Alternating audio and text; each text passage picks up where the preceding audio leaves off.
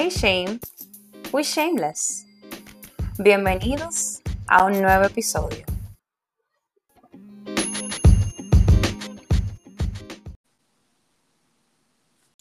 Hola comunidad Shameless, aquí estamos de vuelta con una entrega más, con un episodio más de tu podcast, mi, mi podcast, nuestro podcast Shameless. En esta ocasión tenemos con nosotros a la psicóloga Caroline Rodríguez. Ella es psicóloga, como bien les acabo de decir, y tiene una especialidad en neuropsicología conductual. Muy fancy. Ella, ella, lo, ella, ella, como todo lo de ella, aparte de, psicóloga, es esposa, es madre y es ser humano. Así y es. también quiero decir que fue una gran mentora para mi vida en mi etapa de la adolescencia, por lo que quiero darle gracias hoy públicamente en nuestro podcast y en este episodio. Es un honor, es un honor. Sin más preámbulos, Caroline, hola, ¿cómo estás? Bienvenida a... Hola, hola. Eh, primero decir que es un honor estar aquí. Yo soy una oyente fiel de Shameless. Me encanta escucharla, están haciendo un gran trabajo y la verdad yo siento que el Espíritu Santo y Dios se está manifestando en ustedes. Amén. que de verdad que sigan motivadas y denle para allá que la palabra está llegando de una manera, eh, ¿cómo le digo? Como llana, sencilla, que, que llega al pueblo de Dios. O sea, que sigan así. Amén, gracias. Esa es la idea, que el mensaje llegue claro y simple, así como, como es el amor de Dios, claro y simple. Señores, en el episodio de hoy vamos a estar hablando sobre un tema súper interesante y sobre una pregunta que nosotros como creyentes muchas veces nos hacemos y a veces tenemos hasta miedo de responderla y no queremos enfrentar. Y vamos a estar hablando sobre el tema, ¿debería ir al psicólogo? Para eso está Caroline aquí con nosotros. Entonces, Caroline, para que los oyentes te conozcan un poco, háblanos un poco de ti. ¿Quién es Caroline? Bueno, yo primero me describo como hija de Dios. Siento que todo lo que soy, todo lo que he logrado es por Él, por su providencia y por, por usarme como instrumento. Eh, lo conozco desde muy joven, o sea, desde la adolescencia, y la verdad es que parte de, de lo que yo soy ahora. Luego soy esposa, madre de un chiquitín que va a cumplir tres años. Wow. Eh, un milagro, pero eso es otro tema. Eh, y una gran bendición en mi vida. Y luego diría, entonces soy psicóloga, psicóloga clínica, neuropsicología eh, de la educación, o sea, básicamente cómo funciona nuestro cerebro y cómo podemos potencializar el aprendizaje. Trabajo mucho con niños con condición especial, específicamente con niños con autismo, y soy terapeuta conductual en esa rama. O sea que siento que desde que nos conocemos, esa vocación de servicio, el Señor la ha utilizado y la ha traspapelado a lo que es mi carrera. No, evidentemente y 100%. De, de todo lo que tú dijiste, yo lo que escuché, ella es completa. O sea, literal. no, no tengo, no tengo dudas. Carolina, así como tú dices, o sea, que pones en primer lugar que tú eres hija de Dios, quiero aprovechar y ¿cómo entiendes tú que está, su relación, que está tu relación con Dios al día de hoy? O sea, del 0 al 10, ¿qué, ¿cuánto tú le darías? Sí, mira, yo diría que 8, porque como toda relación tenemos nuestras altas y nuestras bajas, él me entiende y me ama, ¿verdad? Amén. Pero sí, luego del nacimiento de mi hijo, mi hijo, a pesar de su corta edad, es bastante espiritual. Él me pide que ponga canciones de Dios. Él ya sabe algunos, eh, algunas canciones. Me dice, ponme, Dios está aquí. Ponme cara a cara. Entonces, para dormir, nosotros tres siempre tenemos ese momento junto con, con Dios de, calmarnos en el día a día. Y eso me, ha hecho que mi relación se fortalezca, pero yo siento que sí tengo muchísimas cosas que mejorar como pecadora que soy, pero estamos trabajando en eso para acercarnos un poco más. Yo entiendo que, que sí, que todos tenemos nuestras altas y bajas, como tú bien dices, en nuestro camino a relacionarnos con Dios, Sí, pero lo importante en todo eso es perseverar, mantenerse y como dice su palabra, proseguir hacia la meta, hacia el supremo llamamiento de Dios.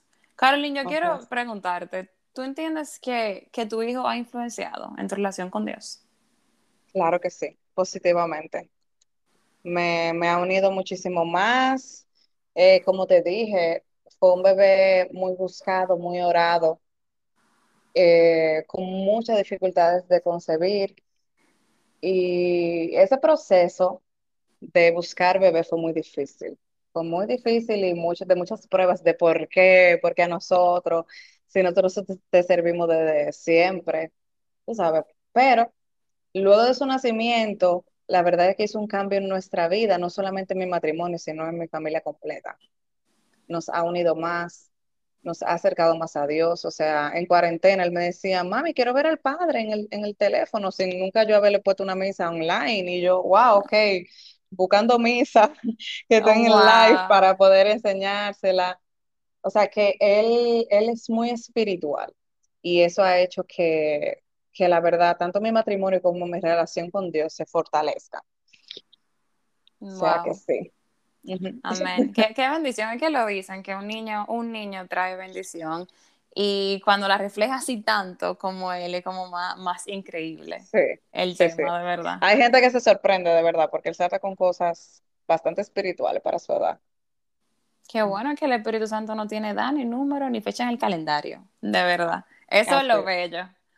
Carolina, ya para ir entrando un poquito más en el tema de debería ir al psicólogo. Mientras estábamos en la preparación de este tema, sé que me compartiste que querías compartir, valga, valga la redundancia, Sí, sobre un testimonio de tu proceso de terapia. Cuéntanos un sí. poco sobre eso. Mira, eh, mm, tú sabes que yo tengo una relación bastante larga con mi esposo. Nosotros somos novios desde prácticamente la adolescencia. Yo lo sé, yo lo sé.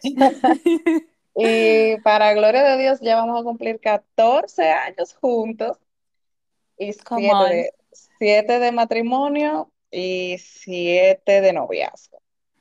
Wow. Entonces, llega un punto en la vida donde nosotros sentimos que vivi- debimos vivir etapas que no vivimos por tener un noviazgo tan largo. Eh, mi esposo trabajaba en un restaurante y no coincidíamos en horarios. Era muy poco lo que coincidíamos. O sea, cuando yo estaba trabajando, él estaba en la casa durmiendo y cuando yo estaba en casa durmiendo, entonces él estaba trabajando. Eh, y eso creó mucha des- desconexión en nosotros dos.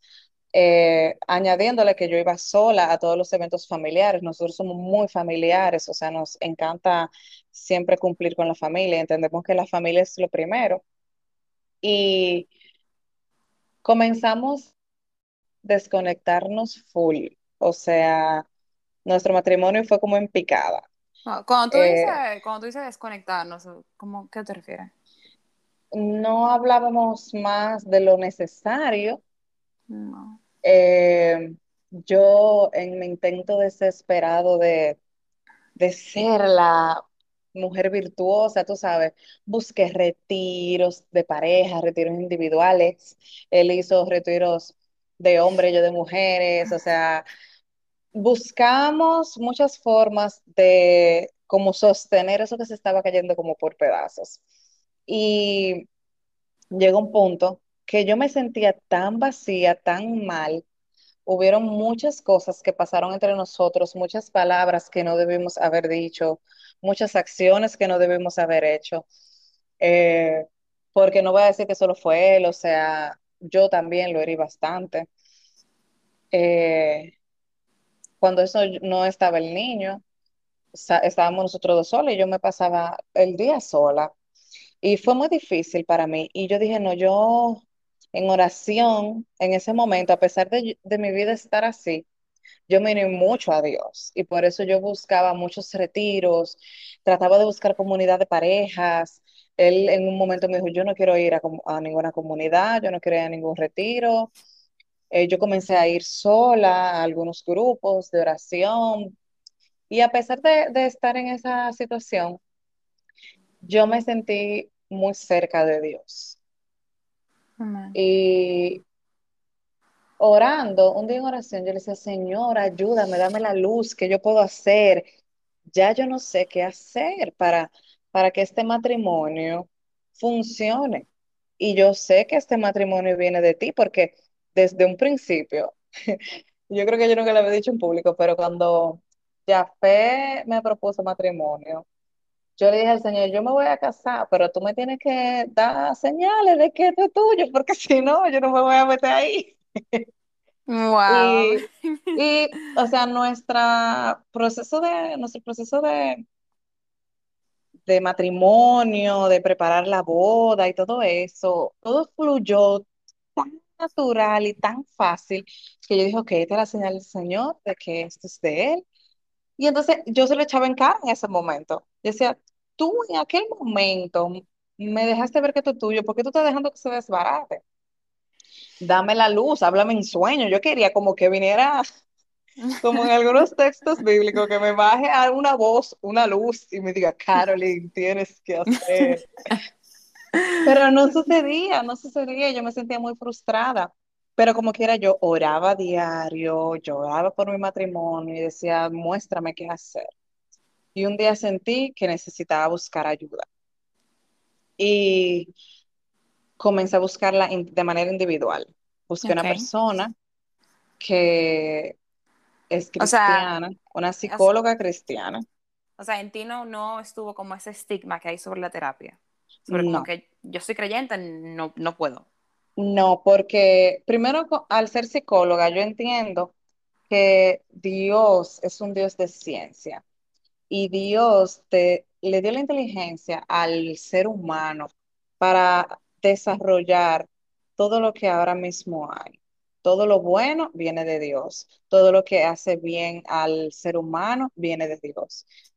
Eh, y entonces nunca tuve ese estigma de, yo, yo entendía que podía ser un, un proceso a la par, que Dios pudiera guiar a esa persona para darme luz a mí.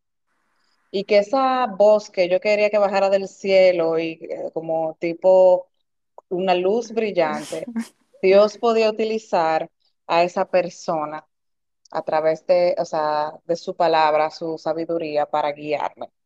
Mm, Y yo lo relacionaba mucho con los retiros espirituales que uno hace. O sea, es. quien te da un tema, quien te da un testimonio, son personas. Entonces, ese testimonio de esa persona te puede ayudar, te puede dar luz en lo que tú estás viviendo. Así mismo pasa en terapia. Lo que sí eh, debemos de buscar es una persona alineada a nuestra fe. Eso es súper importante porque asimismo como hay un cardiólogo que no es creyente, hay cardiólogos que son creyentes. Entonces, entiendo que sí debemos de buscar esa persona que sea eh, una ayuda idónea, que sea acorde con nuestros valores cristianos. Exactamente. Y, y recuerdo que empecé a ir sola. eh, yo fui dando pequeños cambios a pesar del dolor y poco a poco él se fue motivando a, a ir a terapia. En ese proceso cambiamos a otro terapeuta porque ya necesitábamos algo más de pareja, no individual. Y tú sabes que los psicólogos, al igual que los médicos, tienen ramas diferentes. Así es. Entonces, al principio él no quería, eh, pero como la- su misma palabra lo dice en Lucas cinco treinta y uno que dice, no tienen necesidad del médico los que tienen buena salud, sino los enfermos. No. Y en ese momento nosotros teníamos una enfermedad espiritual, nosotros teníamos una, eh, una dolencia y necesitábamos acercarnos a alguien con mayor sabiduría que nosotros en ese momento. Y la verdad es que esa persona, nosotros somos católicos, fuimos a, a un psicólogo, un terapeuta que es diácono y que a través de su fe, pues él entonces nos trabajó como pareja y eso salvó mi matrimonio, la verdad.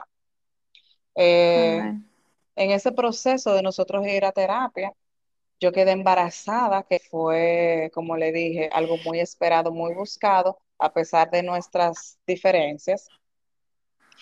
Y por nuestro hijo fue que decidimos ir, porque yo le decía al Señor, yo no quiero una familia rota, yo no quiero que mi hijo tenga que vivir en dos casas. Y mire, se me hagan hasta los ojos porque era, o sea, yo siempre he tenido un deseo de, de tener una familia unida. Y cuando llegó mi hijo, nosotros estábamos en nuestro peor momento. Wow.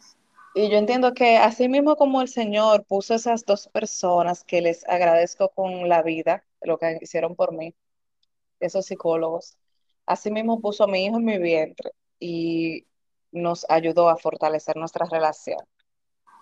Eh, yo entiendo que hay en los creyentes cierto, cierta predisposición, pero la verdad es que hasta en los mismos mandamientos el Señor te manda amar al prójimo como a ti mismo.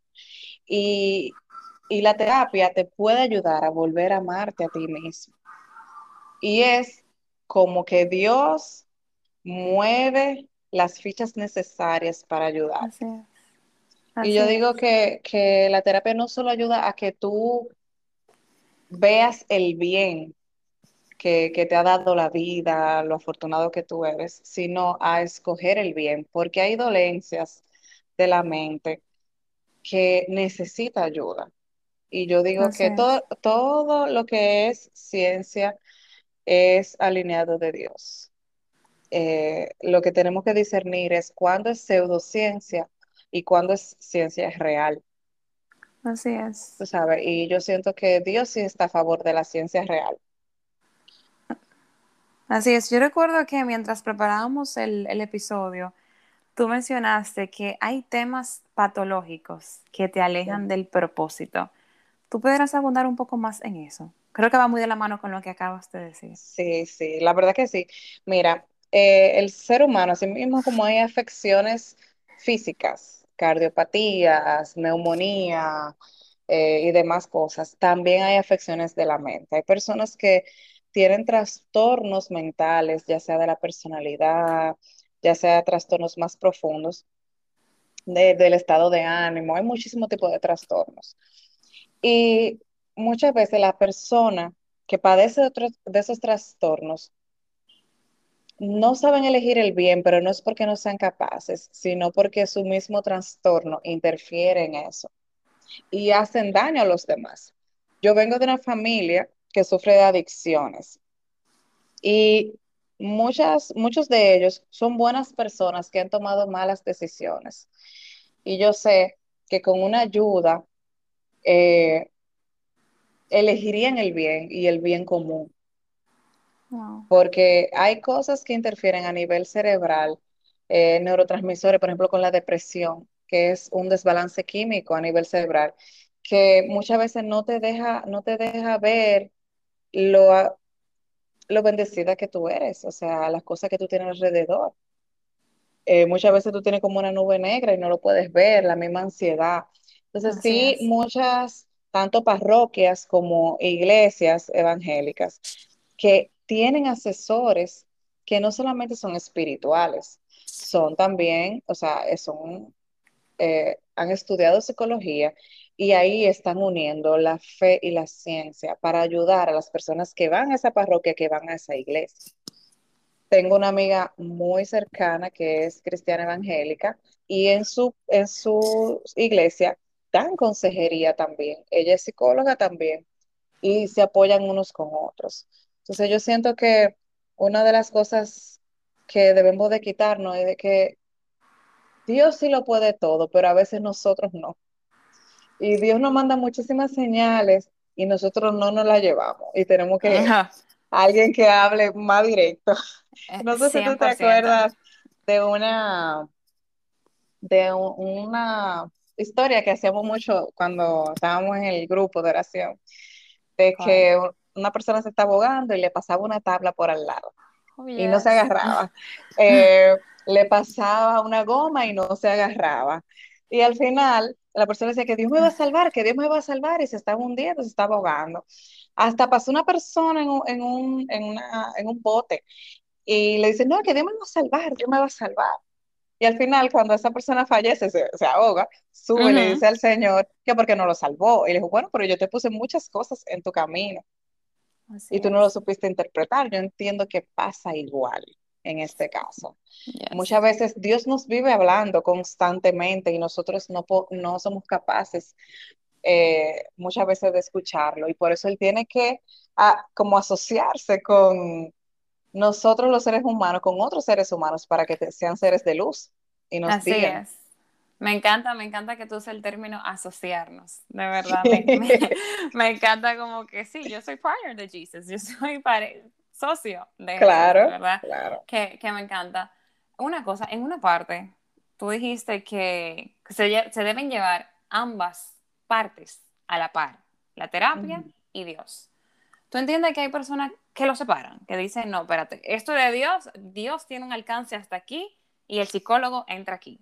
Sí, sí, yo entiendo que sí. em, lo, lo he conversado con personas allegadas y sin ellos saberlo en su discurso, lo dicen. O sea, no, es que eh, mi matrimonio, por ejemplo, Dios se lo puede arreglar. Yo voy a orar por mi esposo, pero esa situación en el trabajo que me está pasando con, con mis superiores, eso yo tengo que aprender con a terapia a, a trabajarlo.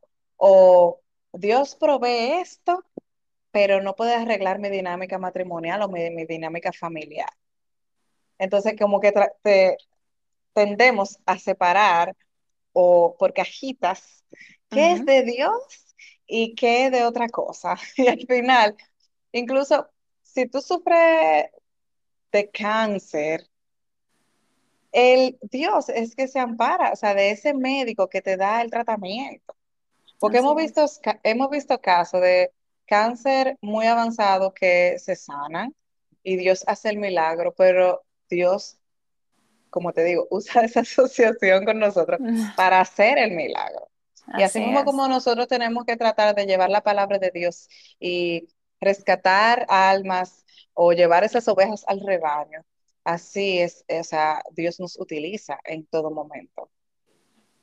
cien por ciento, cien por ciento de acuerdo. Y sí, o sea, tendemos a ponerle un límite a Dios con nuestras palabras y decir, no, yo creo en Dios, Dios todo lo puede, Dios todo lo hace, pero hasta aquí. Y como hablábamos en la preparación, estamos sacando un texto de contexto Sí. para usarlo de pretexto para distorsionar la verdad. Así es, así O sea, es, no, no puede ser que en esta área le creamos en todo, pero aquí no. Cuando Dios es un Dios de lo imposible, un Dios que todo lo puede, un Dios que como tú dices, te concedió tu milagro de, de darte tu hijo después de tanta oración. así A es. ese Dios es que le creemos, al Dios que así como el agua encuentra su paso en cada lugar. A ese Dios que no hay brecha que no pueda cerrar. A ese Dios que no hay enfermedad que no pueda sanar. A ese Dios que a lo que nosotros llamamos imposible, Él le dice, yo sí puedo. Ese es el Dios que tenemos que tener presente y en mente. Y ya para finalizar este episodio tan denso, tan nutritivo y tan rico, Caroline, de verdad, ¿qué mensaje te gustaría que se lleven los oyentes hoy de este episodio? Yo creo que puedo terminar con el mismo mandamiento de amar al prójimo como a ti mismo. Para poder dar al otro como Dios nos manda, tenemos que tener nuestra vasija llena. Tenemos que cuidarnos, valorarnos y así mismo como Él nos ama incondicionalmente, nosotros mismos amarnos incondicionalmente, pero no de una manera egoísta ni ponernos encima de los demás sino darle valor a nuestro cuerpo y a nuestra mente como Él nos valora. Entonces, sí, ya llevándolo un poco a si ir a terapia o no, el Señor te lo pone en, tu corazón. El Señor te dice, tú necesitas más, necesitas más ayuda, necesitas escuchar mi mensaje claramente. Pero si te arriesgas o decides ir a terapia, que sea una persona eh, ligada a tus valores. No necesariamente tiene que ser de tu iglesia, pero en la primera sesión, la segunda sesión, tú te puedes dar cuenta de los valores de la persona y decir, ok, van alineados a lo que creo o a lo que no creo. Tú sabes, entonces, no dejar de recibir la ayuda eh, por creer que todo lo podemos. Así es. Muchas veces necesitamos ayuda, necesitamos dejar que el otro nos ayude y para eso somos hermanos en Cristo. Dios nos manda a vivir en comunidad por una razón. 100%. Básicamente esto.